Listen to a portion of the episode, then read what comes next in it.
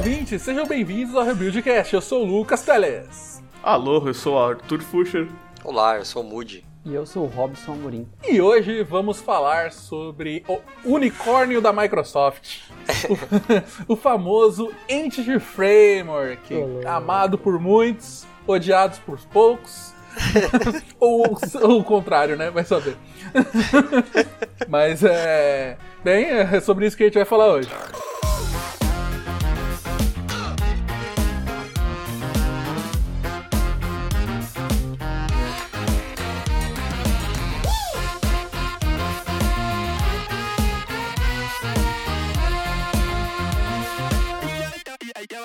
E para começar, né? Vamos lá. É, Anti-Framework, pra quem, bem, é do mundo do .NET, no mínimo já ouviu falar. Então, eu acredito que, tipo, é, é, é um player grande, né? E aí eu faço a pergunta para vocês aqui, os experts. O que, que é o Anti-Framework? Hum, bom, Anti-Framework é a ferramenta de ORM criada pela Microsoft. É, a gente vai ter que responder o que é ORM já já, né? Mas basicamente é a ferramenta criada pela Microsoft para fazer essa parte de ORM no mundo .NET. Claro que ela não é a única, e ela não é necessariamente a melhor, né? Tem, a gente vai entrar nesses assuntos também, mas é, esse é o objetivo dela. Sim.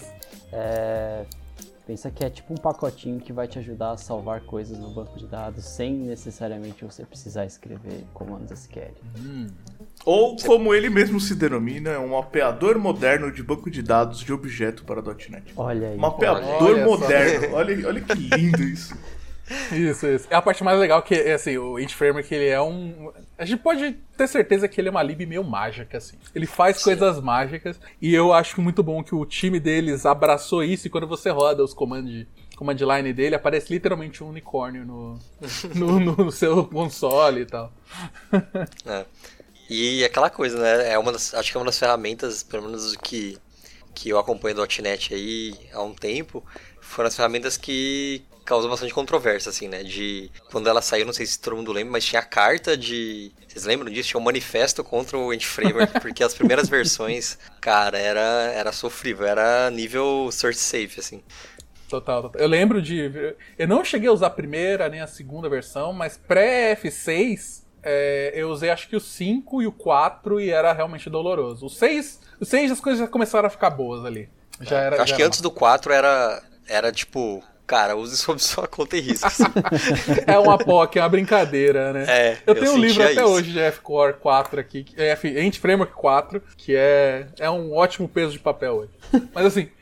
Sacanagem. Era do nível de tipo, você ter que falar, ah, beleza, ali, os termos, estou ciente do risco que estou correndo. Nossa, sim, sim, sim. Mas bem, vamos lá. É, ele é um RM. Eu sei que o RM é de Object Relational Mapping, ou seja, mapeamento de objetos relacionais. Uh, o que, que, é isso? A gente pode resumir, resumir como mágica. é bem isso. É aquela coisa que vai te ajudar a ter menos SQL injection. Olha só. Olha aí, a ótima definição. Veja bem que eu falei menos, viu? é, é, pior que é verdade. Eu já vi SQL injection com. Não é SQL injection, mas equivalente. Né? Você conseguir fazer, manipular dados que você não deveria. Mas acho que é isso, né? Tipo, mapeador de objetos relacional significa que eu vou estar mapeando um dados relacionalmente estruturados, ou seja, banco de dados e tabelas, para objetos de classes, coisas que a gente está acostumado a escrever ali no nosso C Sharp, sei lá, da vida, né? Então, é, basicamente, é, é, é, essa ideia de eu conseguir mapear uma coisa para outra de forma transparente e simples, teoricamente. É, eu lembro quando eu tava na faculdade e a primeira vez que a gente viu o RM, na época era Hibernate, né? Que também é um RM e tal. Todo. Acho que todo framework tem o seu RM aí mais usado também, né? E eu lembro a primeira vez que eu vi Hibernate, para mim era foi muito difícil de entender o que era o RM, porque são paradigmas totalmente diferentes, né? E custa você começar a pensar nas tabelas de forma relacional. E aí de repente você tem que pensar como é que você traduz aquilo para um mundo de orientação objeto de novo, e aí você começa a bugar de novo, porque você tem que desaprender tudo que você tinha aprendido no banco. E inclusive eu acho que um dos, uma das coisas mais comuns que eu vejo assim na, como .NET, é, são as pessoas que não usam os recursos do de ORM. Então, tipo, a pessoa tá usando Anti-Framework porque ela, sei lá, ela viu que faz sentido usar ou ela queria mapear a query dela, mas ela não usa nem 10% dos recursos, porque ela continua pensando no ORM como se fosse simplesmente um tipador de query, sabe? Uhum. Então acho que até uma dica aí para quem não conhece direito o RM e, e tá ouvindo esse podcast para entender mais o que é o F-Core, é, se pá, é melhor você dar uma lida em ORM em geral primeiro para você entender qual que é a ideia dele, para que você realmente use os recursos mais poderosos dele, para que não fique um, um ORM que você está usando como relacional e aí, putz, aí não, você não vai colher nenhum dos benefícios, vai colher só as partes ruins. Total. É, é, é, aquele negócio de você fazer. que eu sempre fujo, eu fazia muito no começo de carreira, principalmente, que era a primeira coisa que eu fazia quando precisava montar um sistema era criar as tabelas. Então eu já pensava as coisas de forma relacional e as classes eram basicamente um para um, colunas para propriedades da minha classe e era só isso.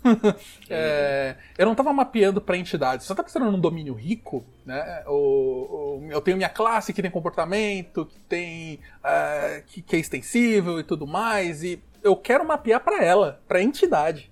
Não quero ficar fazendo objetos intermediários que são só um reflexo do banco de dados. Assim, Talvez tenha casos que isso possa ser útil, mas em geral você não quer, principalmente se você estiver mexendo com C Sharp.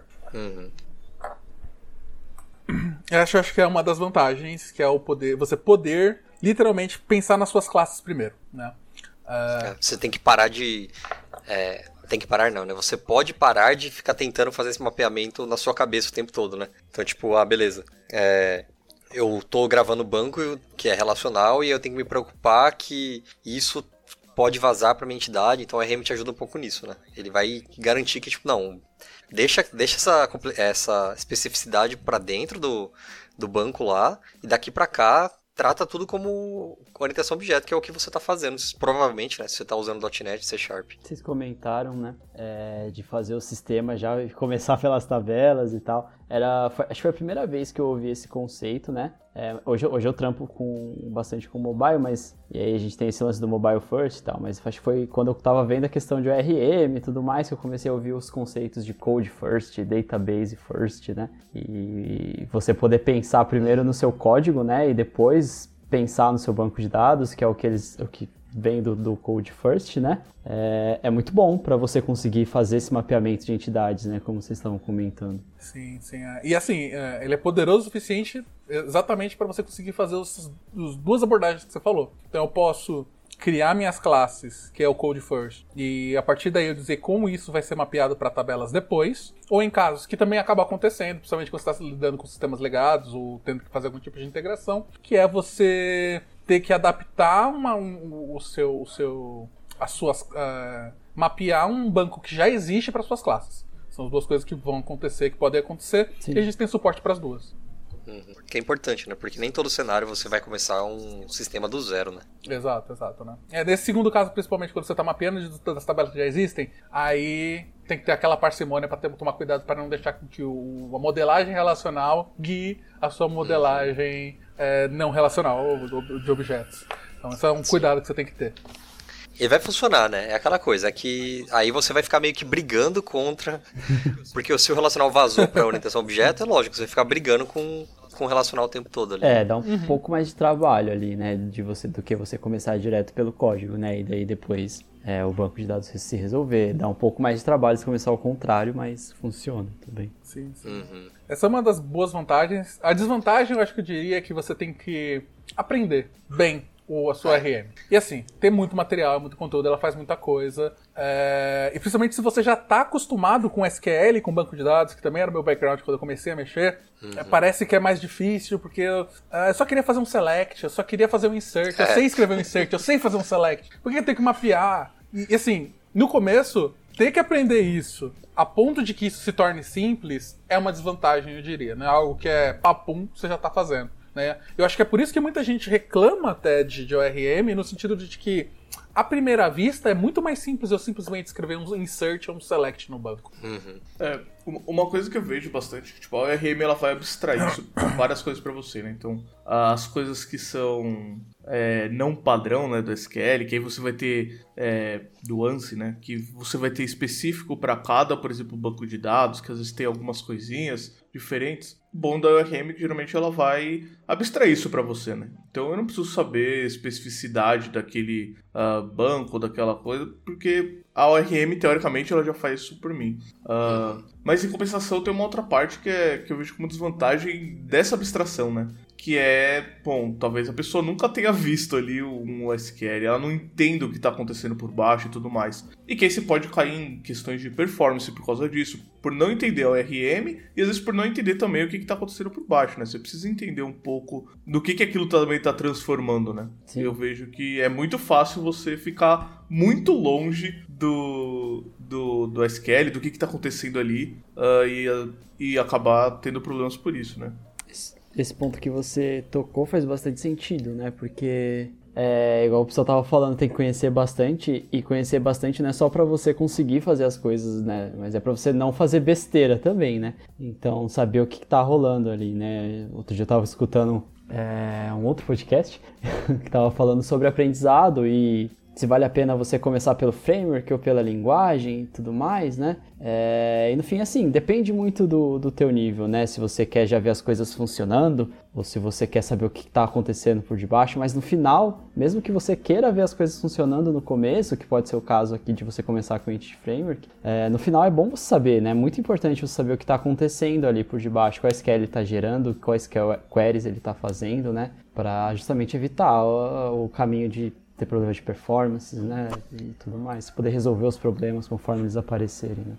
Uhum. É, eu até diria que eu acho que é importante ter pelo menos uma pessoa que conheça bem no seu time, porque o objetivo final do Ent Framework e da maioria das VRMs, para dizer, é você tratar o banco de dados na prática como se fosse algo em memória. Né? Você não percebe a diferença prática de você tá da onde você está buscando, como você está buscando. Você vai usar as estruturas da sua própria linguagem. No caso do .NET, você vai usar link e coisas do tipo para fazer queries. É, e isso é transparente. Você não vê quase não vê, é mentira falar que você não vê, mas ele chega perto de você não ver que aquilo não é um, uma, algo que está sendo feito em memória, né? Uh, e na maior parte dos tempos, ter esse conhecimento já é o suficiente. Você vai conseguir fazer tudo que você precisa. Né? Mas aí, quando a gente vai entrar em mapeamento, em detalhes, tem que ter pelo menos alguém do time que sabe como essas coisas funcionam bem para conseguir resolver esses problemas, porque senão vai ser sofrido. É, eu acho que é a velha troca, né? De você tá. Quanto mais você delega pra mágica, mais controle você também abre mão, né? Então você vai ficar, lógico, vai ficar mais difícil de você controlar exatamente a query que vai ser gerada. Apesar de que eu acho que o, o F-Core, né, que a gente vai falar já já, ele tá fazendo um trabalho muito melhor em relação a isso. É, tipo, as queries, tem horas que eu faço um link, eu vou, eu vou olhar a query para ver, tipo, Tá, deixa eu ver o que, que ele aprontou nessa, nesse link aqui. Aí eu vou olhar a query e falei, caramba, é a query que eu escreveria na mão. Então, é, eu já me surpreendi positivamente muitas vezes com o F-Core agora. É, mas é essa troca e acho que assim, né? Você vai ter que achar aquele, aquele balanço perfeito entre não ter que se preocupar com todas as queries que está fazendo, depois de um tempo você começa a entender já que, tipo, tá, eu já sei que essa query aqui vai gerar uma query assim, assim, assim. Né? Porque você começa a, entender como é que o F-Core funciona e tal, né? Mas também tomar cuidado de, de entender em que momentos que você tem que dar aquela olhada nos logs para ver, tipo, tá, eu tô fazendo algo errado. E isso é outro ponto até que o F-Core ajuda também, né? Ele tem, ele tem alguns warnings já que ajuda a gente, né? Então ele, é, nessa versão nova, eles têm coisas que você pode configurar para, por exemplo, ah, se essa query aqui por algum motivo não tá fazendo o que eu espero, me dá um warning. Aí você pode até, inclusive, customizar para falar, em vez de warning, me dá erro. Tipo, não deixa eu compilar esse código.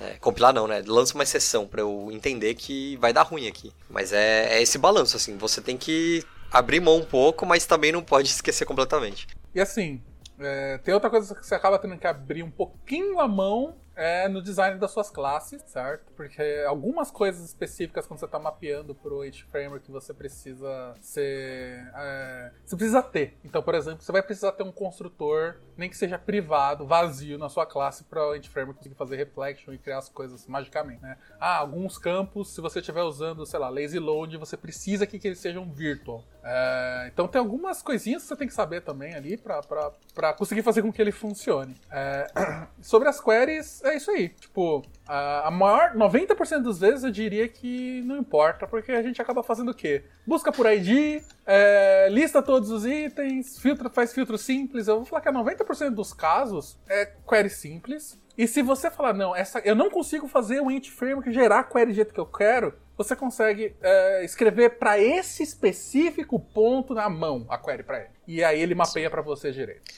E até tem o, tem o próprio link query, né, syntax. Então, tipo, Tudo bem que você pode escrever com Lambda também, né? Mas aí eu particularmente acho que fica mais natural escrever é, essas queries com a query syntax do link, do, do link. E muitas vezes ele gera fica muito parecido com você escrever a query na mão e ainda você não tem que se preocupar de, putz, vou ter que escrever aqui o select, colocar as colunas, me preocupar com não ter SQL injection. Então tem esse artifício antes de você dizer assim, apelar e colocar a query na mão mesmo. Ah, sim, sim. É. Sim, mas eu acho isso muito bacana, né? De você poder partir para apelação, né, em algum momento, de poder colocar lá a sua query. Uhum. Acho bem útil também. Sim, sim. O Ent Framework ele é extremamente customizável, inclusive, e adaptável a muitas coisas. Tem algumas coisas que, inclusive, são magia negra, mas você consegue fazer. É louco. É. Você fez esses, esses, essas semanas aí, né? Uma customização.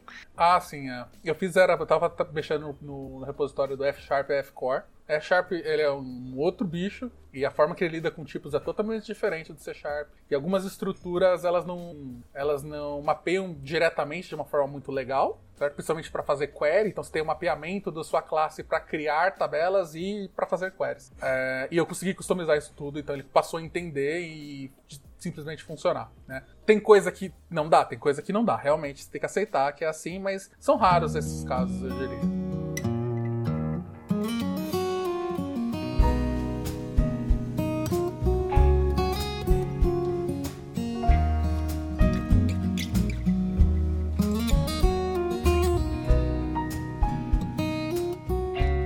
Muito legal, muito gostoso, vamos usar. e aí a gente, eu queria dar, dar, dar um overview para quem nunca usou, para quem só viu de canto de olho e tem dúvidas de como dar os primeiros passos, o que, que eu preciso para fazer o meu Ent Framework funcionar ali. Então, é, a gente conhece que eu acho que o coração do Ent Framework é o DB Context, certo? É, e dentro do DB Context a gente tem nossos DB sets que normalmente a gente coloca. Eles não são obrigatórios, mas é aí. O que é o DB Context e, e o que é o DB7? De uma maneira mais simplista de falar, assim, talvez, né? resumindo bem, o DB Context vai ser a sua instância de conexão com o seu banco de dados e os DB7s vão ser as suas tabelas. Acho que resumindo bem, é, de uma maneira simplista, talvez seja isso. O que vocês acham? Eu acho que sim, eu acho que você está certo. É... O DB7, ele é o vamos dizer assim, ele é a materialização, entre aspas, do mapeamento da sua tabela para dentro do, do, da sua classe. Então, em um caso simples, o meu DB Context vai ser a minha, entre aspas, conexão, ou o que configura meu vínculo classes e mapeamento classes tabela. E eu tenho meus DB sets que normalmente a gente coloca como properties dentro do meu, do meu DB Context, do meu DB Context com, é, com cada mapeamento. Né? Eles são opcionais, você pode fazer esses mapeamentos de outras formas, você pode chamar só um método set, por exemplo, que dá, acaba dando na mesma, mas é mais ou menos essa estrutura que você vai ver na maior parte dos seus dos projetos que estão rodando em Framework. Que você precisa do DB Context, é o coração. E, eu digo mais, ele é mais uma coisa além do, de uma conexão ele é o coração também do Unit of Work, do EF, certo? E isso é extremamente importante. E o que significa esse rolê de Unity of Work? Você vai ver muita galera falando sobre isso é, quando estiver explicando o Framework e tal. É, eu diria que ele é, ele é uma das features mais importantes do, do Framework. É, porque a ideia é, beleza, eu tô num, tô com um RM aqui, eu tô fazendo várias operações e putz, eu não quero ter que me preocupar de, tá, essa operação aqui tem que ser feita junto com essa, e essa aqui a gente não pode sair de sincronia e sei lá o que, e aí tem um request aqui, aí eu vou fazer isso aqui de forma síncrona e depois eu vou salvar esse objeto. E tipo, às vezes eu quero fazer tudo isso em uma unidade de trabalho, ou seja, faz tudo de uma vez e se falhar volta porque deu ruim. Então, pra gente não ter que controlar esse transaction na mão e ficar se preocupando com isso e garantir que você tem é, um objeto único e tudo mais. O FCore já tem isso.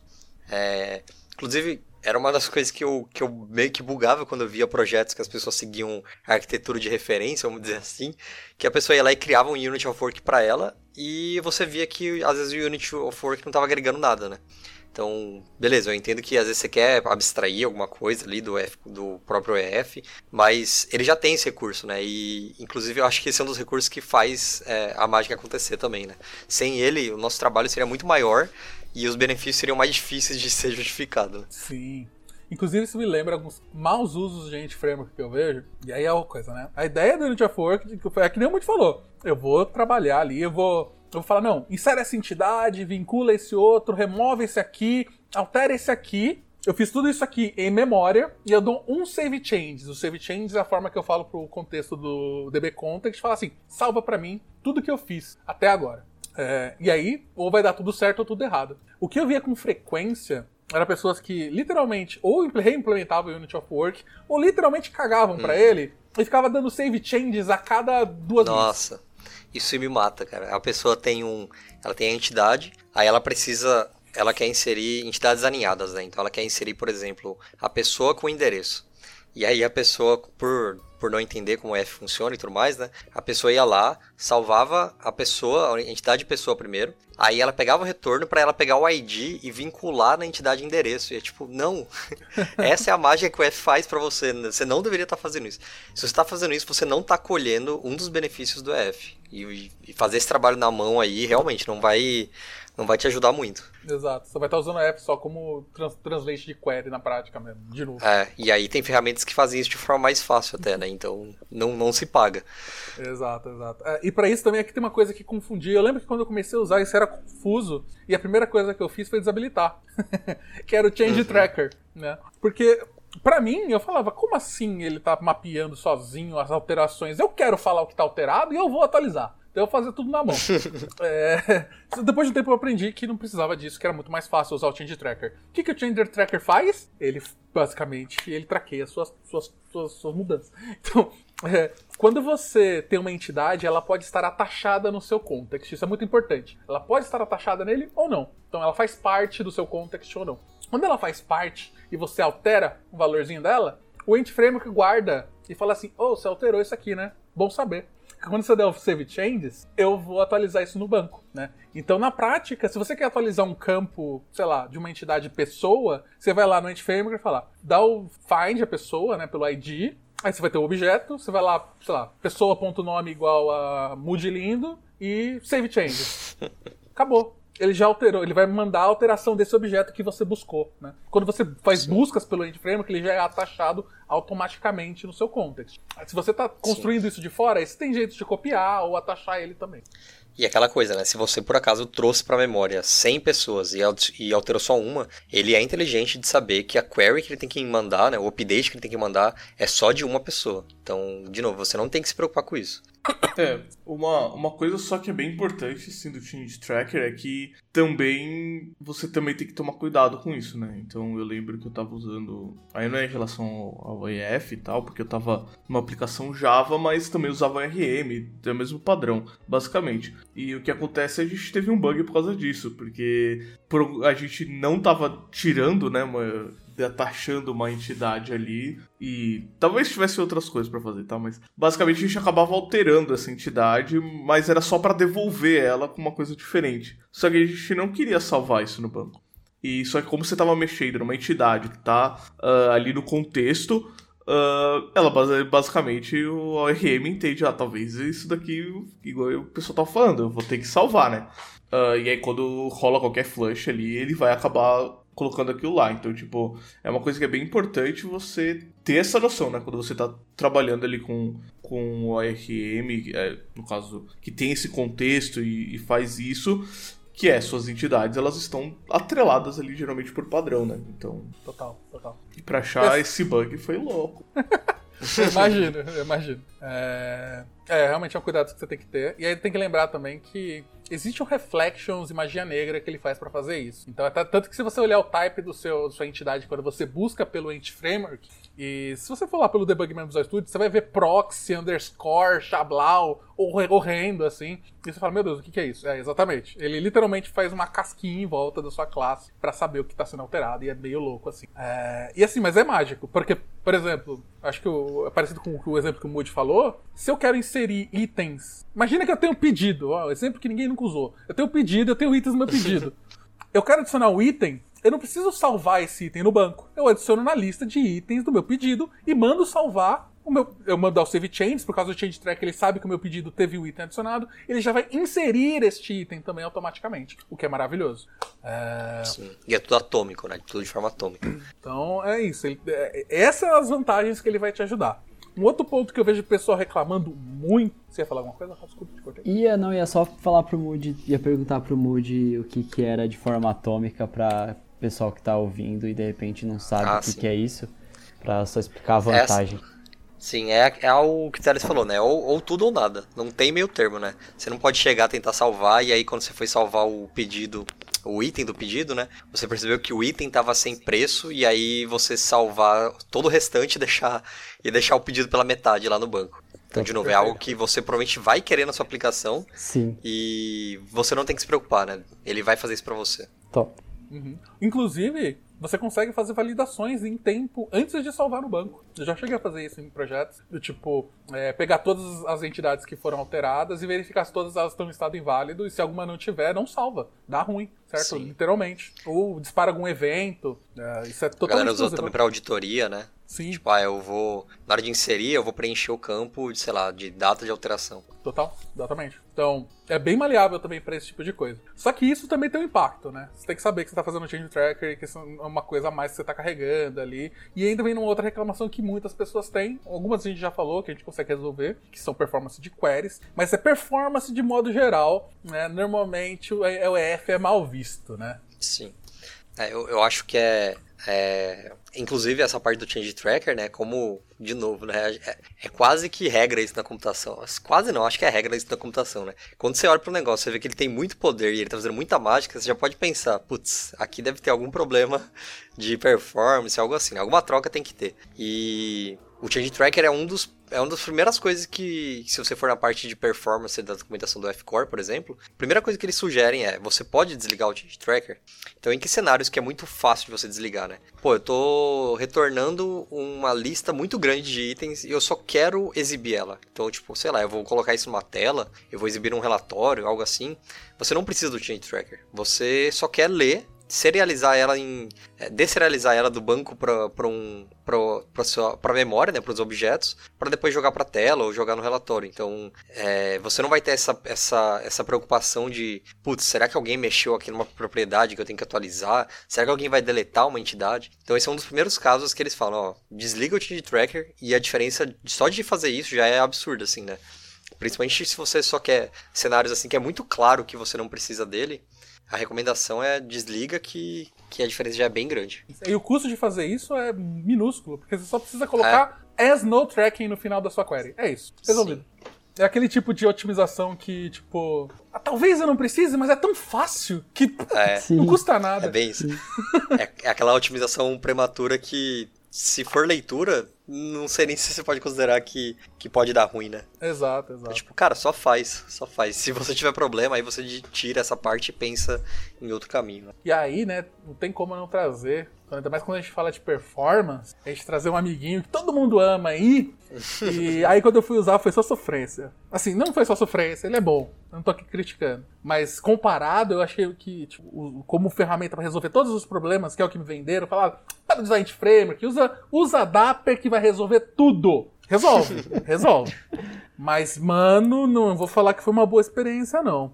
Olha, eu, vou- eu vou dizer que quando eu comecei a estudar .NET, ah, eu, bom, comecei a estudar as coisas e o que eu queria depois é, ah, tá, agora eu vou comunicar com um banco de dados. E aí a galera falou, né? Ah, você tem o F-Core, tem Dapper, tem não sei o que lá. E eu optei por começar pelo Dapper, porque ah, ele, você ainda escreve, né? Você escreve as queries e tudo mais, e ah, ele tem menos das magias, né? Ah, Uhum. E eu vou ser bem sincero que pra mim foi muito bom, assim. Eu começando ali pra entender um pouco, né? Então ele cuida dessa parte de mapeamento e de tudo mais, mas acaba que as- a query em si fica na minha mão. Então, como eu já sabia também ah, SQL, isso facilita, é óbvio. É, eu achei muito mais fácil, porque você meio que começa a entrar no mundo de ORM, mas sem tanta mágica. Então, eu diria que na minha experiência pessoal foi muito legal começar com o Dapper. É, ele até se denomina um micro ORM, né? Se vocês forem entrar nesse mundo de ORM em .NET, vocês vão ver que tem duas categorias aí, né? Tem os ORMs mesmo, que são que tem change- tracker, unit of work, que faz mapeamento, que tem migration, tem tudo. E você vai encontrar os micro ORMs, que eles tentam resolver algum problema mais específico e eles não se importam tanto assim com outros problemas, né? Então esse exemplo aí, tipo, ah, vou fazer query na mão, é um dos problemas que o Dapper falou, ó, eu, eu, vou, eu garanto que se você trouxer aqui um DB Reader preenchido, eu sei mapear ele para um objeto e é isso.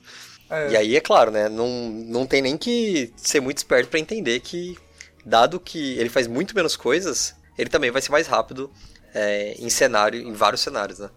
Eu acho que o, o ponto é que não necessariamente tem é, melhor ou pior, né? Como vocês falaram, é, tem cenários. Uhum. E aí você tem que entender o seu cenário e ver o que, que cabe. É, tem um projeto que até eu e o Teles trabalhamos juntos e nesse projeto a gente usava Dapper e as entidades eram muito complexas. Eram entidades com muitas, muitos níveis de alinhamento e tudo tinha que ser inserido de forma atômica também, né? Então você não podia inserir pela metade.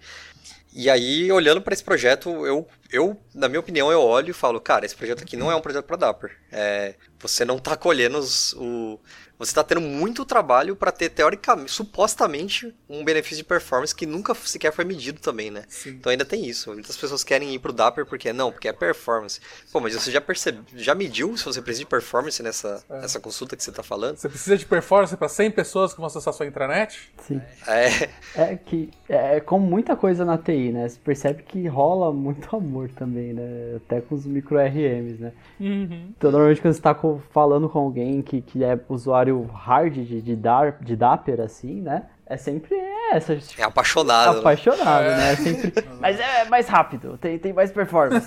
não, cara, mas eu tô falando que a gente fez. Não, mas, mas o Dapper tem mais performance. Então, então eu acho que é deixar as mas... paixões de lado para ver os benefícios, né? Os trade-offs, né? O que, que você tá abrindo mão, o que você vai ganhar. Tem cenários que o Dapper vai ser melhor mesmo. É, é fato. É, e, eu, e dá pra usar os dois, né? Não sei se as pessoas se ligam nisso, mas no último projeto que eu tava agora, a gente usava os dois. A gente usava é, o. A gente usava o, o Ant Framework para fazer todas as operações de inserção, porque a gente inseria vários níveis de alinhamento de entidades, em, em todos os problemas que a gente já falou aqui.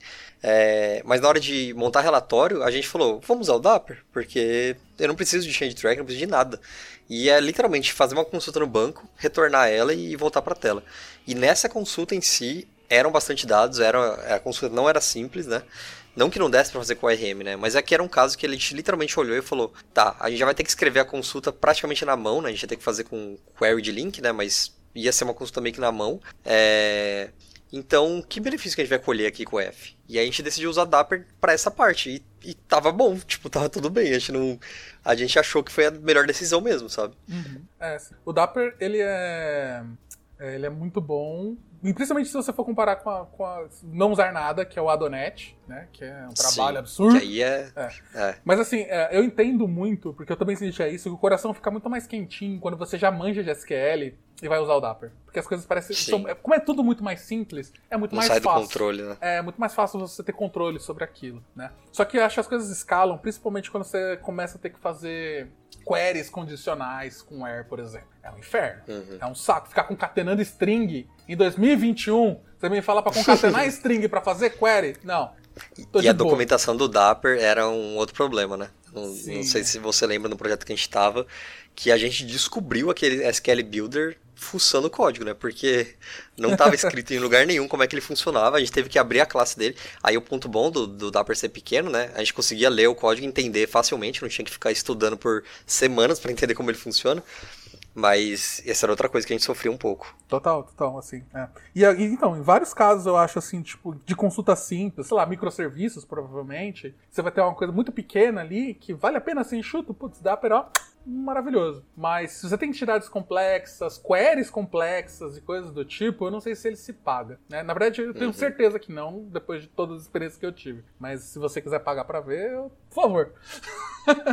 conta, pra, conta pra gente Conta pra nós, né? Tem uma outra desvantagem para mim, porque por mais que você tenha, consiga fazer um mapeamento automático, uh, por ele ser uma micro RM, você acaba não tendo por exemplo, migrations embutido. A gente vai falar de migrations mais pra frente, então você vai ter que lidar com uma outra solução ou de outra forma para fazer isso. Mas isso fica para depois. E eu tenho um outro concorrente que eu queria trazer. Né? É, só antes da gente falar esse outro, só para ser justo com o Dapper, as pessoas obviamente criaram plugins para o Dapper também. Então, é, existem plugins que sabem fazer CRUD, por exemplo, CRUD simples, né? Os plugins uhum. conseguem fazer na mão para que você não tenha que escrever a query. Só para a gente ser justo aqui de que isso existe. É, eles têm, cada um tem a sua limitação, né? Esse projeto que a gente estava, o, o, grande limitador nosso foi que só tinha um que funcionava com Oracle, né? Na época a gente estava usando uhum. um banco Oracle. E aí nossas opções já caíram bastante. E aí, mesmo assim, ainda era bem trabalhoso para configurar ele e tudo mais. Mas se você está pensando em. Se você quer talvez um meio termo aí, você pode dar uma olhada nesses plugins também. Total, total, é. é eu acho que tem vários. Tem um Dapper Contrib principalmente, que é um próprio galera do Dapper, mas tem outros também. Se eu achar, eu vou deixar aqui no post, tá, gente? Tem alguns que são legais. É, o Dapper é muito bom pra. pra vou, fazer, vou dar a cutucada aqui, ó. Dapper é muito bom pra mapear entidades simples, mas se você precisar fazer um N pra N, meu amigo. É uma Ela coisa que me deu uma dor no coração. Depois procura pra ver. É, não, não foi legal não. Mas tudo bem, eu fazer que a gente tem um outro concorrente famoso no mundo do .NET, que é o N-Hibernate, que é a versão .NET do Hibernate, que é para Java, né? Eu, particularmente, eu mexi muito pouco com ele. Uh, e ele é mais velho, eu, se eu não me engano, ele é mais velho que o Edge Framework. Uh, e ele estava com uma boa vantagem agora, pós.NET Core, porque eles conseguiram, literalmente, eles pegaram a versão que tinha, que já rodava do N-Hibernate há muito tempo, e conseguiram portar ele para o .NET Core automático. Então, meio que você já tinha um ORM super poderoso no .NET Core, de prima, assim, usando o N-Hibernate, né? E o EF, infelizmente, estava sendo reescrito para o Core. É. É, os projetos que eu usei em Hibernate, inclusive, foi por esse motivo aí, né? A gente estava é, num projeto com o .NET Core, a gente queria usar um RM, e aí a gente falou, é, não, não vai rolar o F-Core ainda, quando tava no F-Core 1.0 ainda, isso aí que eu tô falando. É, e a gente acabou decidindo usar o N-Hibernate nessa época. É, eu, eu não tenho nenhuma reclamação. Eu, quando eu aprendi ORM, foi com o Hibernate no Java. E aí. É legal você poder transferir meio que o conhecimento, né? Então, é, Apesar de que o RM não muda tanto assim, né? Mas querendo ou não, você tá transferindo melhor o conhecimento. Se você já mexer com Hibernate. E, putz, eu acho o N-Hibernate extremamente competente, assim. Tipo, eu não. Eu não tenho nenhum. Eu não consigo pensar em nenhum cenário que eu diria para você.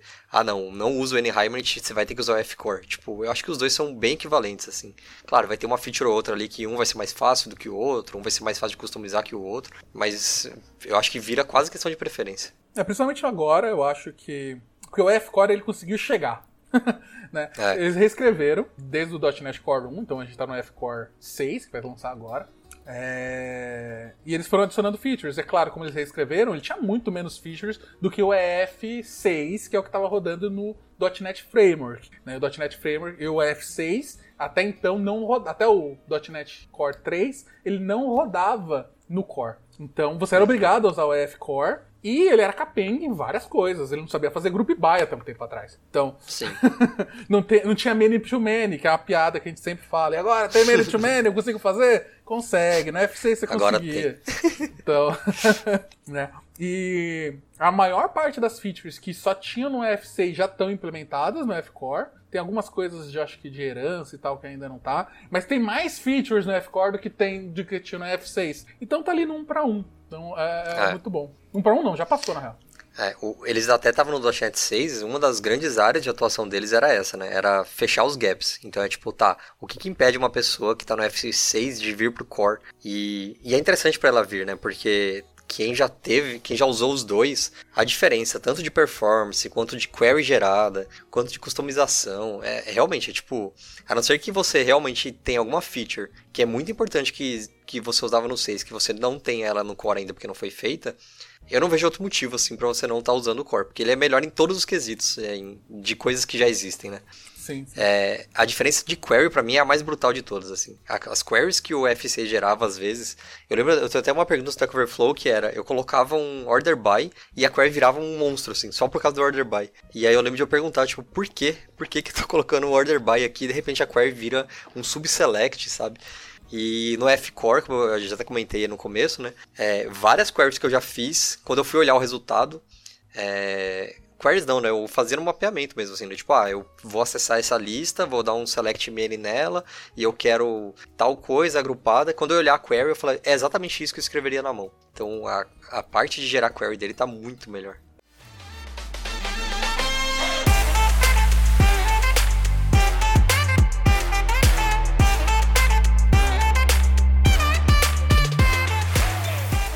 E aí eu tenho um outro ponto que a gente falou bastante, eu queria adentrar um pouco mais no assunto, que é a parte de mapeamento, né? Porque é uma coisa que às vezes assusta as pessoas, né? Como é que eu mapeio é, as minhas, minhas classes para as minhas tabelas no F-Core? Principalmente para quem nunca viu. É, basicamente, para fazer o mapeamento, né, é, ele, ele, já sabe fazer ali das suas entidades. É, se você usar algumas annotations, né? Ele, ele, você consegue fazer por meio de annotations na própria classe, né? Então ele ainda tem essa funcionalidade. Ou você consegue fazer com uma outra forma de criar suas próprias classes de mapping, né? Em que você define qual atributo é uma primar key, qual o tamanho de cada coluna, né? É com C Sharp mesmo, né? Então você consegue criar suas classes de mapeamento para suas entidades, né? Porque rola muito daquela discussão, né? De, ah, poxa, eu vou, vou, poluir o meu domínio, vou poluir aqui a minha classe colocando annotation. Tem outras abordagens para você resolver também, mas também tem a abordagem do Fluent Mapping, talvez, né? Que a gente chama, que é você uhum. poder é, com C Sharp escrevendo, né? Então, o tamanho da coluna, tipo da coluna, se ela é um curly key, se ela faz for key, né? E tudo mais. Uhum. É, eu gosto muito que se for, sua entidade for simples o suficiente, do tipo, ah, eu tenho uma entidade aqui que tem descrição, nome e, sei lá, data de cadastro. Você precisa fazer nada. A não ser criar o DB7 né, lá no seu, no seu, no seu DB Context, ou dar um, dar um vou chamar ela nas configurações lá, falar que aquilo é uma entidade, o F já vai olhar para falar, não, beleza, você tem esse, essa, essa classe, sei lá, Chablau, eu vou criar aqui uma tabela Chablau com esses campos e tudo mais. Se você sair dos padrões do EF, Aí você pode usar essas partes de configurações e tudo mais, ou você pode usar elas para ser mais explícito na estrutura do seu, do sua, do, da sua tabela, né? De como isso vai ser mapeado, né? Porque você pode colocar coisas, por exemplo, ah, eu quero que a coluna nome tenha tamanho de 40 caracteres. Sim. É... Ou a coluna nome falar... tem outro nome, né? A, colo... a sua propriedade nome tem um nome de coluna diferente, né? Seja nome, traço inteiro. Perfeito, perfeito. Ah, isso é obrigatório ou não é obrigatório? Certo? Você vai colocando essas informações que ele vai usar para primeiro para mapear, certo? Para saber como é que a sua classe é, representa uma linha da sua tabela. E, melhor que isso, ele vai usar isso para te gerar as migrations. Então, isso para mim é uma vantagem absurda de você conseguir usar. E por que normalmente eu escolho usar Framework ao invés de NHybrid ou que seja o Dapper, é que eu só mapeio, eu só faço essa, essa configuração uma vez e acabou. Eu vou ter minhas migrations, eu vou alterar meu código, minhas migrations vão ser alteradas, e isso vai atualizar o meu banco de uma forma muito mais prática, de forma geral. Sim, eu trabalhei durante um tempo na minha vida com é, implantação de alguns sistemas, atendendo chamadas de outros e, e, faz, e atendendo chamadas você tinha que fazer algumas resoluções de, de, bugs, melhorias e tudo mais, né? Sistemas antigos, né, com ADO e tudo mais e, e muitas vezes, né, você cuidava do banco também, né? Então então imagina, né? Pô, criei uma tabela, eu vou escrever o SQL aqui. E aí na hora de você abrir lá a famigerada Gmood, você tem que montar todo aquele script idempotente de, de geração de, de, das mudanças que você fez, né? Pra pessoa que é responsável por aplicar a Gmood lá, ir lá e rodar o script e fazer essas alterações no banco de dados, né? É, para quem não sabe o que é idempotente, é você poder rodar várias vezes o script sem que isso cause um problema, né? É, então tinha muito disso, né? Nesses, nesses, sistemas mais antigos, assim. Então eu precisava ir lá e escrever o SQL das mudanças que eu fiz, né? Migrations hoje em dia é só amor, resolve esse problema que eu não quero nem olhar pra trás, na moral. e ele tem. O F-Core tem várias convenções, né? Inclusive dá pra você customizar essas convenções. Então, o que o Tele estava falando, tanto de mapeamento quanto de migration, é, se você tiver as entidades lá e você mapeou na, mapeou no seu, no seu objeto, você já colocou que ele é uma lista, o FK já tenta entender que, tipo, ah, isso aqui é uma lista, então eu imagino que vai ter uma FK nessa outra tabela aqui. Ele também pega coisas do tipo, agora com nullable reference types, né? Se você colocar que algo é nullable, ele já entende, ah, então isso aqui é uma propriedade opcional, é uma coluna opcional na tabela. Então você não precisa mapear tudo, né? Isso é outra coisa que às vezes a gente vê as pessoas fazendo, né? Tipo, a pessoa escreve tudo, especifica tudo. Tipo, não, tenta usar a convenção. Se você tem a sua própria convenção, você pode customizar isso. Você pode programar a sua convenção para que ele passe a entender a sua convenção. Para que você não tenha que. Porque aí é disparada a parte mais chata, né? Dado que para ele fazer toda a mágica dele, antes você tem que dar uma ensinada, né? Uhum. Então, pelo menos pra mim, essa é a parte mais chata do, do EF. Se você puder usar convenção, é, ou se você já tiver uma convenção e você conseguir programar ela, é, ajuda muito. Sim, e digo mais, eu nunca mais, nos últimos sistemas que eu escrevi, eu não lembro de ter colocado um FK como property pública, sabe? Tipo assim, essa aqui é a foreign key Sim. do meu item do pedido. Não, ele faz isso Só no baixo dos né? panos. Né? É, não me importo. Né? Se eu quero adicionar um item, eu vou adicionar um item lá dentro do meu pedido e vai estar tá salvo. E é isso, não, não me importa qual é o FK. Isso não existe no meu modelo de classe. Isso eu acho que é maravilhoso. Mas isso quando a gente é. começa o projeto assim, né? Ah, não, sim, é claro. Né? Eu tô pensando aí que você está começando, e até a parte de migrations é muito bom se você está começando um projeto, porque você só vai adicionando as suas classes, fazendo suas modificações, e aí você tem uma, uma, uma CLI, que é uma tool, né, que é o .NET EF, que você consegue adicionar migrations, remover migrations, atualizar as migrations. Uma coisa que eu usava bastante para colocar na esteira era, eu falava assim, olha, olha para as minhas migrations e me gera um script que vai atualizar meu banco de forma indepotente, que é o que o Robson falou. E ele já faz isso automático. E assim, a parte legal é que o código que ele gera de migrations é relativamente simples de você entender. Então você consegue gerar migration e olhar para ver se você criou alguma coisa aqui que está muito estranha, tipo, esse campo devia ser diferente. Se não fosse, você desfaz, arruma do seu mapeamento, ou até, às vezes você só vai mudar o tipo da sua classe de, algum, de alguma property e gera de novo. E isso é extremamente tranquilo. É, é muita vantagem você não ter que reescrever. Porque o que acabava acontecendo, mesmo quando a gente estava usando o Dapper com outras. É, com outros carinhas para ajudar a gente a fazer é, o mapeamento de insert, delete, query simples, a gente tinha que fazer falar esses mapeamentos meio que na mão. A gente tinha que falar que tal coluna era tal campo. E depois a gente tinha as migrations com Fluent Migrator, então eu tinha que reescrever e falar, não, o banco é desse jeito, então é meio que a mesma coisa, eu tava me repetindo, isso sempre me incomodou. E com F eu não preciso disso, né? É por isso que hoje eu coloco ele como, como principal ganho se eu tô começando um projeto, certo? O principal é, forma de acesso a banco que eu uso. É. Mas se você já tem um, um banco, tem solução. Ah, tem. eu nunca usei, mas eu sei que existe. Antes, antigamente, se você é uma pessoa que sofreu na época de desenvolvimento, você vai lembrar do EDMX. que não existe mais, graças a Deus. EDMX, gente, era uma coisa. Só pode crer. Até apagou da mente, né? Nossa, eu falei. Você sente na, na voz, né? Putz. O EDMX era o quê? Era um. Você abriu o Visual Studio, você mandava Connect String do seu banco e ele gerava todos os objetos automaticamente para você daquilo. E aí ele te gerava um arquivo com as alterações, com, com, com, com seus modelos e jogava, salvava tudo numa pasta. Só que era um inferno, porque ele recriava, e aí você mudava alguma coisa e dava conflito. Nunca funcionou direito. Foi sempre um inferno. Que a ideia é para você ter o database first. Então já tem o banco, eu quero mapear as classes. Ele fazia isso, né? Hoje em dia, eles optaram por uma forma um pouco menos agressiva, eu diria. Existe um, uma forma de você fazer o scaffolding pelo CLI também deles. E aí ele vai olhar o seu banco e vai criar todas as classes que representam as tabelas que tem lá, né? Eu nunca usei, porque normalmente eu acabo sempre indo pelo, pelo Code First, na maior parte das vezes. Mas. E quando eu não precisava era muito simples, porque eu não queria mapear um banco inteiro para fazer scaffolding. Embora eu acho que dê pra filtrar. Vocês já usaram? Tem mais informações sobre? Não, não, não cheguei a usar essa parte do scaffolding. É, eu cheguei a usar, mas não com F-Core. Eu usava com F6 é, que era bem esse cenário que, que vocês comentaram no começo, que é quando a pessoa conhece de banco, né? A pessoa vai lá e cria o banco primeiro. E aí tinha muito isso nessa equipe que eu trabalhava. Então aí tinha uma pessoa que era meio que.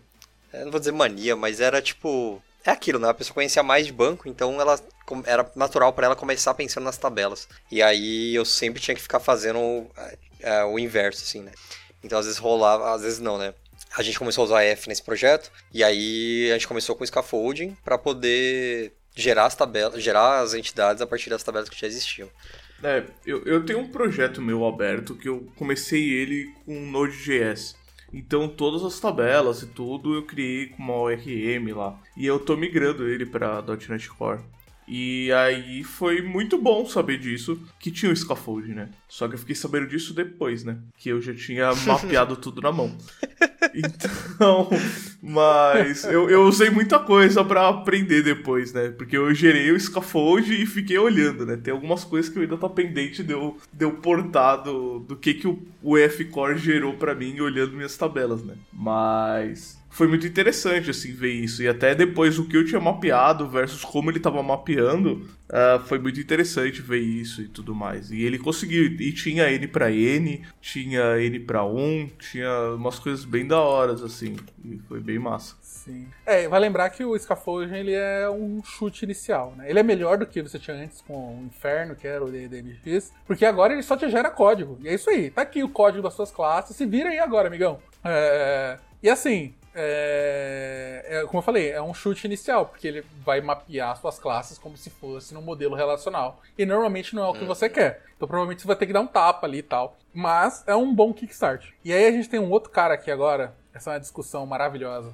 Porque também acaba caindo na ideia de performance, porque muitas pessoas não entendiam como isso funcionava e não, não, não entendem como funciona até hoje. Eu lembro que quando eu, eu tentei aprender EF, foi uma das coisas que mais me, me afetava, porque eu não sabia exatamente o que eu estava fazendo. Eu falava, como assim eu não posso fazer só um for each numa numa iQueryable, né? Uh, em C Sharp, em .NET de forma geral, a gente tem o iQueryable e o iEnumerable, né? É uma das armadilhas aí, né? É uma das maiores armadilhas do EF, ou de qualquer URM que você for usar em .NET. De link to SQL, em geral. Então eu, então eu vou aprender hoje, é isso?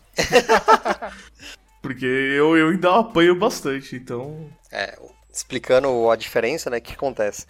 É, quando você tem o iQueryable, significa que você ainda está construindo a, a, sua consulta, né? Então você ainda não pegou e mandou é, executar. Até na documentação do F-Core, eles falam lá, né? Que operações que disparam o iQueryable, né? É, e aí tem várias, né? Acho que a mais clássica que as pessoas fazem é o to-list. Então você dá um to-list ele está falando, ó, beleza, é, seja lá o que eu mandei você trazer, você vai agora buscar do banco. É, então, enquanto você está no iQueryable, você pode ir construindo isso é, para que você fale, ó, deixa eu configurar tudo que eu vou precisar aqui, deixa eu fazer meus wares, colocar filtro, ordenar, e aí quando eu tiver configurado tudo, aí eu vou lá e falo, beleza, agora vai lá no banco. E a ideia é que você faça isso para que você consiga criar meio que lotes de operação, né? E tem várias vantagens, né? Tem a vantagem do round trip até o servidor, tem a vantagem de você fazer uma query só, né? Então você consegue construir um join lá que se você julgar que escrever com join vai ser mais, mais rápido ali, você consegue fazer isso com join, você consegue diminuir a quantidade de entidades que vem, se preocupar com. não ter que se preocupar de fazer filtro na mão, né? Do tipo, ah, eu quero carregar o pedido com os itens, então você só fala isso. Você quer o pedido que os itens venham juntos, pra você não ter que escrever lá, é, traz os itens onde os IDs estão nessa lista de IDs. Você não precisa fazer isso. Já o enumerable já está em memória. Então, é, se você tem alguma consulta e você já transformou ela para enumerable, já era, aquilo está em memória. A partir dali, as queries que você está construindo são todas em memória. Então você já foi no banco, e aí se você não trouxe alguma entidade, se você não tiver lazy load habilitado, você não vai ter ela, ela vai estar tá nula, vai estar tá vazia. Se você tiver com lazy load, que aí acho que é o pior, né? Você vai bater no banco sem saber. Então uhum. por isso que a gente fala que é uma armadilha. É, e aí esse é um dos pontos que o F-Core ajuda, né? O F-Core tem um, uma configuração em que ele te avisa quando você faz isso. Se por acaso você estiver fazendo uma consulta que já não está mais sendo feita em banco, e ele de alguma forma entende que, tipo, putz, eu acho que você estava tentando fazer isso aqui no banco, você pode configurar para ele dar um warning ou um erro. Uhum. Aí, é. Aí a minha, minha grande questão, que a gente já discutiu isso uma vez, mas eu acho muito bom, que é meu repositório, ele deveria ter um iQueryable ou um iNumerable? Enumerable. Que palavra difícil de falar. Essa é a boa questão. Eu vou, eu vou te responder da, da, melhor forma possível. Depende. Depende. Ah, já sei.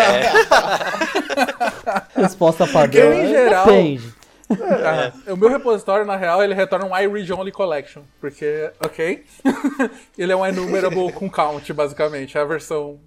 É um nível acima da enumerable, só que ele. É... Porque o enumerable ele é algo que ainda pode não ter sido consumido. Né? Ele é numerável, mas não foi Sim. consumido ainda. Só que é em memória, como o Moody falou. Toda collection em .NET ela herda de enumerable. Praticamente toda collection. Então, é... só que é em memória. Né? Então eu estou fazendo aquilo. E a gente pode até voltar a dar um passo atrás e lembrar aquela ideia que o ORM ela tenta simular o banco como se fosse algo em memória. Certo? Só que isso tem um problema. Porque é o quê? Imagina que eu tenho uma tabela lá com 5 milhões de registros e eu quero fazer um filtro. Eu quero pensar que como isso tivesse em memória. Se ele tivesse em memória, eu teria 5 milhões de itens em memória e eu estou buscando um, certo? Então, eu não, eu não posso fazer isso com o banco. Né? Eu não posso faz query de tudo e depois faz isso. Né? É, é, parece bem pouco performático. Então, o iQueryable, na real, é finge para mim que você tá fazendo isso.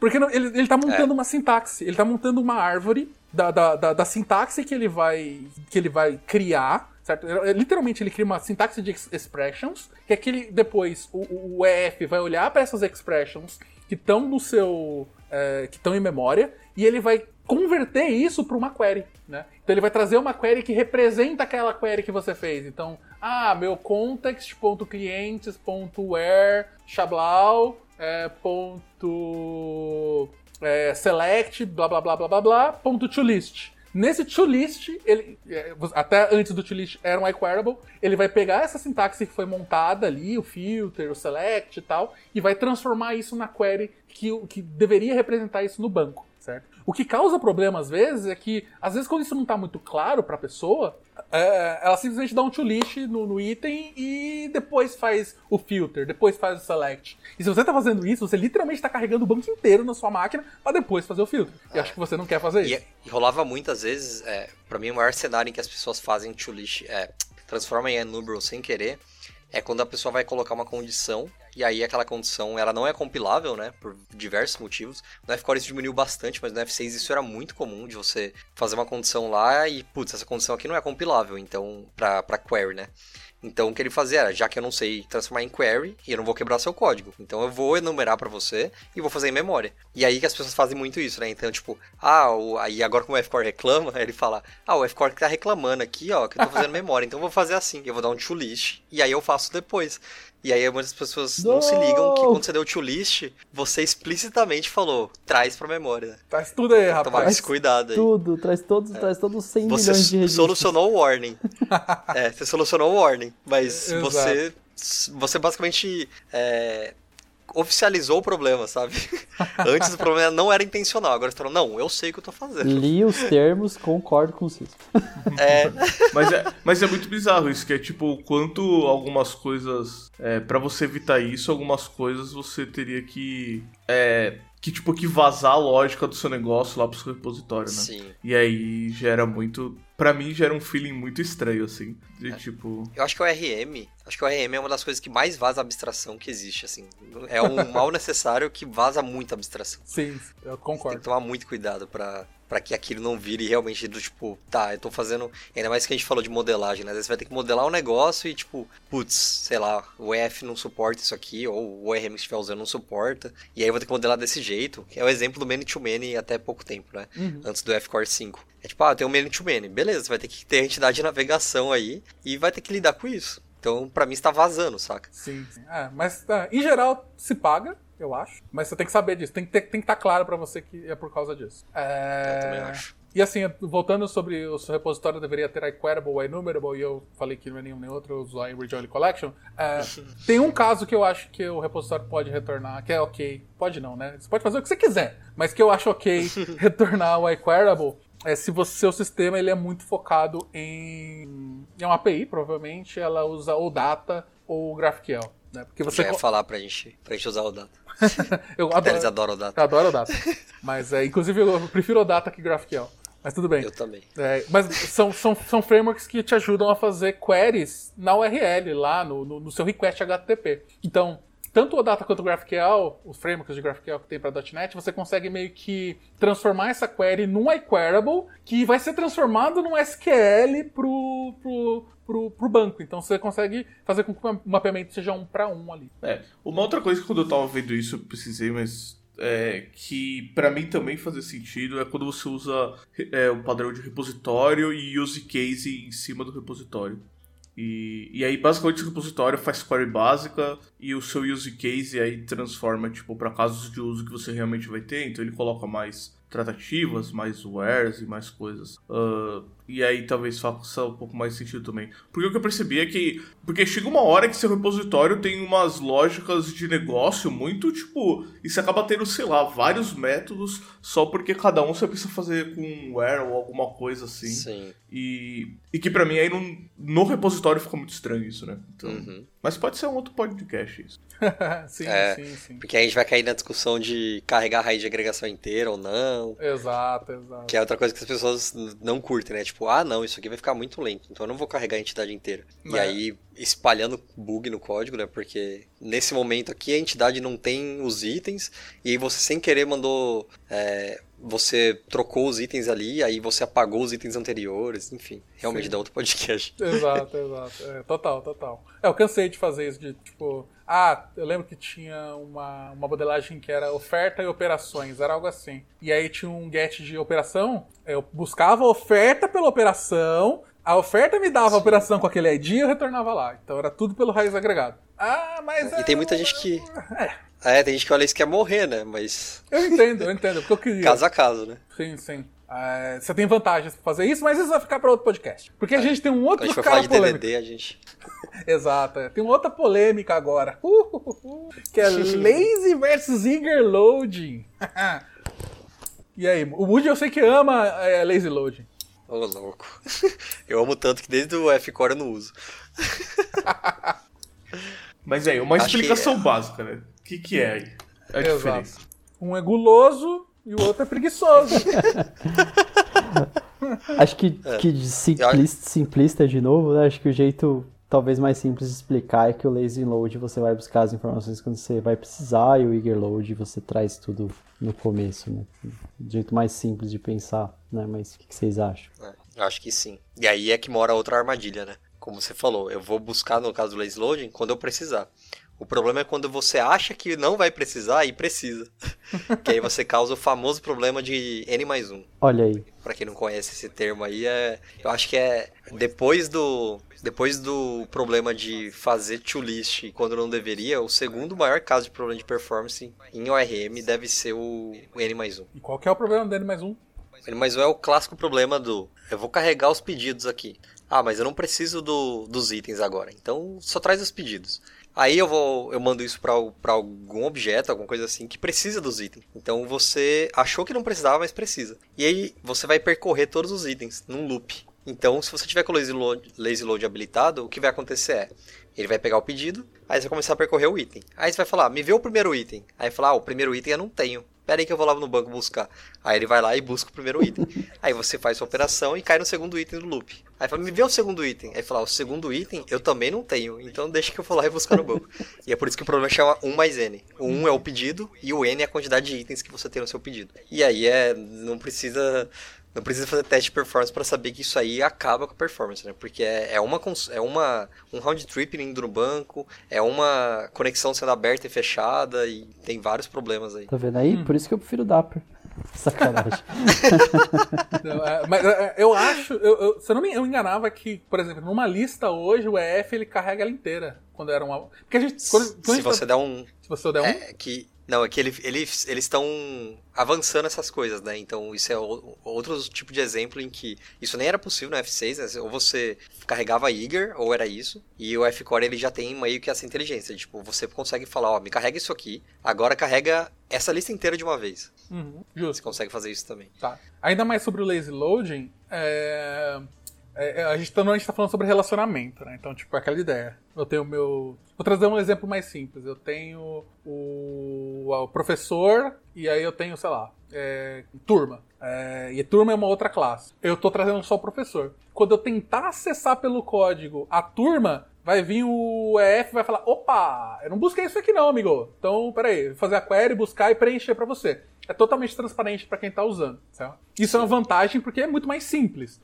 E quando que é bom o lazy load, pelo menos na minha opinião? Quando você tem literalmente casos em que isso não é você não vai fazer isso sempre. Então, vai ter hora que o seu, a sua branch de código vai olhar para a turma e tem hora que ela não precisa olhar para a turma, certo? Então, isso pode ser interessante nesse momento. É, mas isso você consegue fazer, né, com o include. Tipo, é, quando você tá fazendo a query, você fala assim, ó, nessa query aqui, inclui pra mim a turma, porque eu vou precisar. Que aí eu acho que entra também na questão que a gente falou de iQueryable e enumerable. Mas, é, porque vai ter um caso específico que eu quero, né, que venha. Exato. Então eu consigo colocar isso lá. Sim, é que nesse caso aí você tá indo pro eager loading. O eager loading é exatamente eu falar assim, inclui pra mim essa outra entidade que é uma filha da minha. Então, eu tô falando, ah, e dessa entidade filha minha, inclui essa aqui também. Então, a primeira vez que ele for no banco, ele já vai te trazer tudo pronto. Então, você, o, o que você está falando seria tipo uma condicional do tipo de eager loading. Ou você traz sem, ou eu trago com. Não é traz e se precisar eu vou ter. Né? Em geral, eu quase nunca uso é, lazy loading, ainda mais porque isso requer mais. Vazar, vazar mais ainda a abstração de domínio, porque você tem que deixar mais coisas como virtual. É, ser obrigado a ser um pouco mais engessado. É, mas a, a, quem defende o lazy loading é exatamente para esses casos mais simples em que talvez eu precise desse valor, talvez eu não precise, e eu não quero ter que ficar colocando lógica para isso. Né? O próprio EF já faz isso automático. É, e eu acho que deixa pouco claro né, na modelagem. Assim. Então, não tem como você saber, a partir do momento que você fala, ó, agora no projeto tem lazy loading, não tem como você olhar para a entidade e ela saber se aquela entidade ela tem que ser carregada com o eager load ou com o lazy load, se ela já está carregada ou se você vai ter que mandar carregar, né? Uhum. Então é uma coisa que fica, eu acho que é pouco documentável, saca? Sim. Então, Mas... tipo, eu falei que pode ser uma solução para o problema de raiz de agregação muito grande. Sim, então, sim. E aí é aquela coisa, né? Para você não cair no plano de N mais um, não, beleza, aqui eu sei que eu não carreguei tal essa lista aqui, mas eu vou percorrer ela inteira. Então, aí você pode ir lá e, e dar um. Como se fosse um eager, né? Você Exato. pode pegar e falar, não, agora carrega a lista inteira para você não fazer isso uma por vez. Uhum. Então, é é meio que seria o melhor dos dois mundos aí, né? Uhum, uhum, é. Mas eu tô com você, eu, eu evito usar por, mais por conta disso, mais por conta da modelagem, assim, tipo, não... Eu acho pouco intuitivo e pouco claro que aquela lista especificamente, por algum motivo, você não quis carregar ela antes e você tá ok de que alguém pode carregar ela. É, tem outro grande problema do lazy loading, que é o que faz. Eu já vi muito sistema caindo por causa de lazy loading, porque a pessoa faz o quê? Ah, eu já derrubei vários. a pessoa faz o quê? Lembra que eu falei que a entidade é grande? E aí você, é, é, o EF só vai fazer a query se você precisar daquela informação? Então, o que acontece quando a pessoa pega o rolê inteiro da, da entidade grande e fala assim: serializa para JSON para mim aqui para retornar minha API. O... Ele literalmente vai olhar todas as properties possíveis da sua classe. Ou seja, um milhão de queries no banco. Até é. o fato que ele vai falar assim: caguei, caiu. então isso era muito comum. Então tem que tomar. Se você estiver trabalhando com lazy load, tem que tomar muito cuidado com serialização. É. E assim, a gente está falando bastante sobre usar EF com C Sharp, o que é true, funciona e é amor, é você vai ver a maior parte dos, dos, dos exemplos. Você consegue usar. Se você tem um sistema Visual Basic, vai funcionar. Perfeito. Eu acho. Eu nunca usei. Desculpa, gente. Eu acho que vai funcionar. Ou pelo menos deveria. É. É porque Visual Basic muda a sintaxe, mas ele ainda tem bastante orientação objeto e tal. Mas e com F Sharp, né? O cara da F Sharp tá aqui, eu tô falando. Dá pra usar F? Eu deveria usar F? A comunidade usa F? A resposta é: a comunidade, a maior parte das pessoas não usam. Existe um projeto que eu estava contribuindo recentemente, que é o fsharp.fcore, que tenta tornar as coisas ah, ligarem um pouco mais é, sem, sem fricção. Então, ele gera as migrations com código F-Sharp, ele sabe lidar com alguns tipos de F-Sharp e tal. Só que a abordagem funcional para o RM é totalmente diferente, porque normalmente o OSS tem dados e comportamentos juntos, enquanto o funcional você separa isso. Então aí literalmente a gente acaba usando o EF mais como. E eu uso, a gente está usando num projeto, o EF Core com o F Sharp, é, mais como literalmente mapeamento de banco mesmo. Que é exatamente o que a gente falou para você não fazer com o F Sharp. Então, a Olha gente usa ele por quê? Por quê? Por que, que é, tem essa vantagem? Ele já te dá as migrations automáticas é, e uma forma de você conseguir fazer queries, entre aspas, como se fosse em memória. Então, ainda se paga, mesmo você tem, não tendo que fazer mapeamentos complexos com ele. Cadê, cadê a cornetada é, do Robson? Ô, louco. Eu ia comentar que eu descobri essa semana, que você comentou do Visual Basic, eu descobri essa semana que existe também o fcore.visual basic. Eu não fui atrás para entender o que, que eles estão fazendo ali que, que precisou ser feito, né? Que não era. que justificou essa criação desse pacote, mas descobri que ele existe. Ah, deve ser no mínimo para gerar as migrations em Visual Basic, porque o padrão é gerar em C Sharp. Ah, é verdade. É verdade. Olha aí.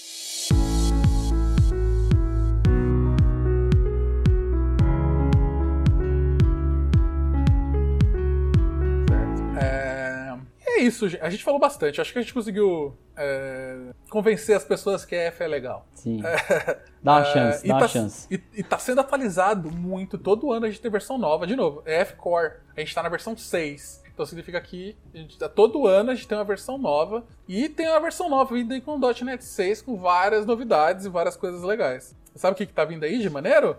É, essa versão, é, eles, acho que as, eles têm algumas grandes frentes, né? Tem até num post lá que vocês, vocês quiserem ver. Mas eles estão focados em tentar fechar, como eu falei mais cedo, em fechar o gap entre o F6 e o F-Core.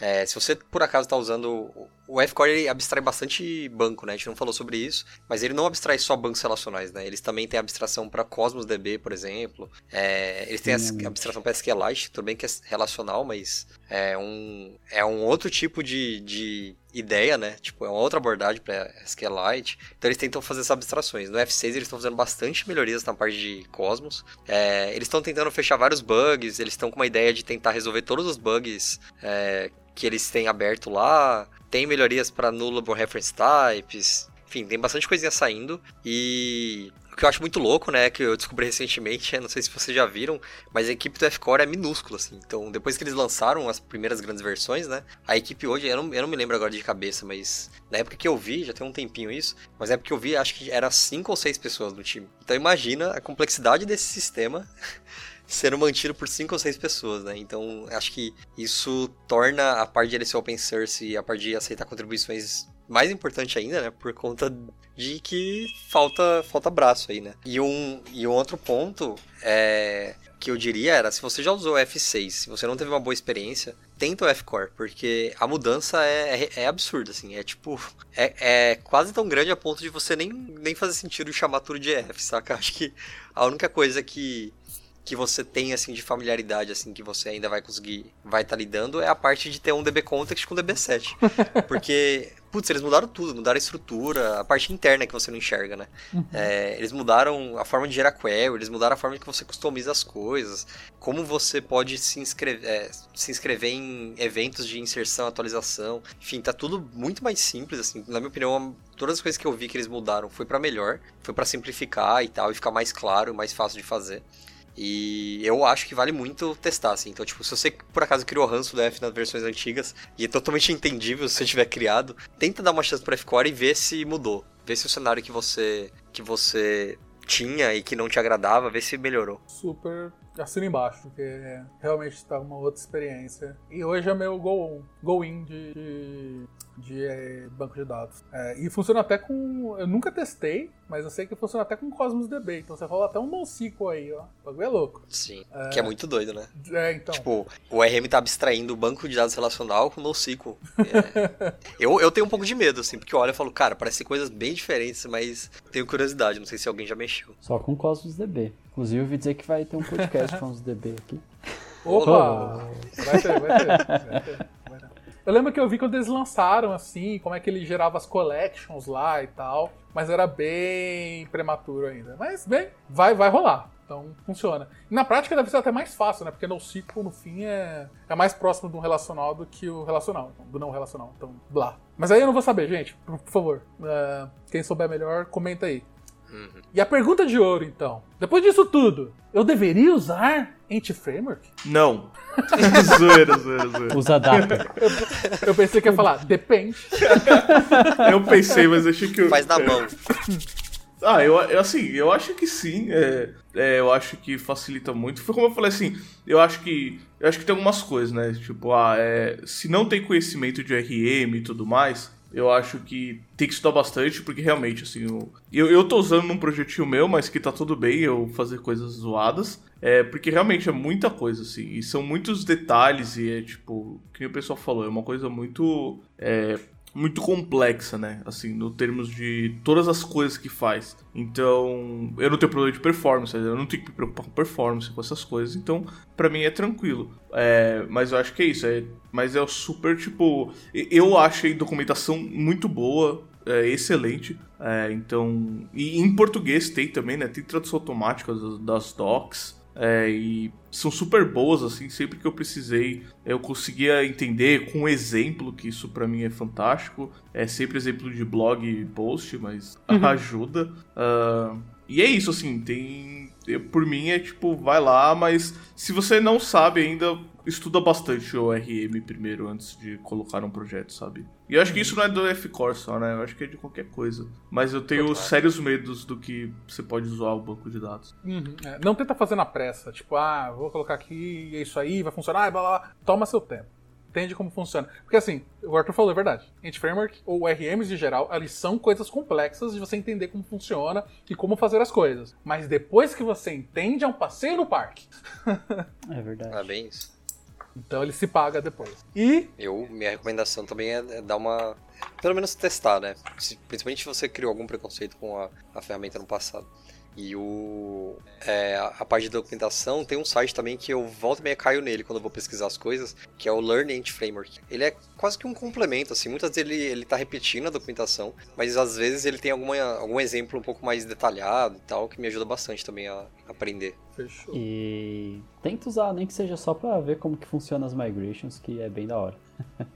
Nossa, mas é vida. Nossa, a Migration ajuda, é uma mão na roda absurda. Mas assim, gente, eu acho que é isso. Muito obrigado pra quem ficou até aqui. No mais, nada mais. Obrigado, valeu, falou! Valeu, gente. Até mais. Valeu, gente. Alô, mano.